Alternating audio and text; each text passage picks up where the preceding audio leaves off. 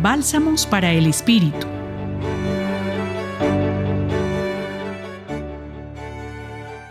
En la lectura de hoy, el evangelista Juan nos presenta una escena en la que Jesús nos cuenta de un cambio que vendrá.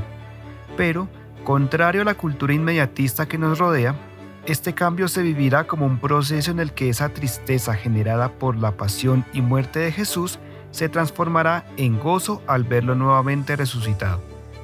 En medio de tantas noticias desesperanzadoras o experiencias vitales que nos llevan a experimentar incomprensión, dolor, sinsentido, falta de esperanza y caridad, el encuentro con el resucitado enciende una alegría en nuestros corazones que nadie nos podrá quitar. No obstante, tanto a nivel personal como familiar, también como comunitario y como sociedad, cotidianamente se nos presentan situaciones que pondrán a prueba esta alegría.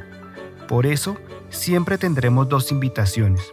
Por una parte, a nunca olvidar que siempre contaremos con otras personas en nuestra familia, comunidad y sociedad que nos ayudarán a no apagar esa alegría.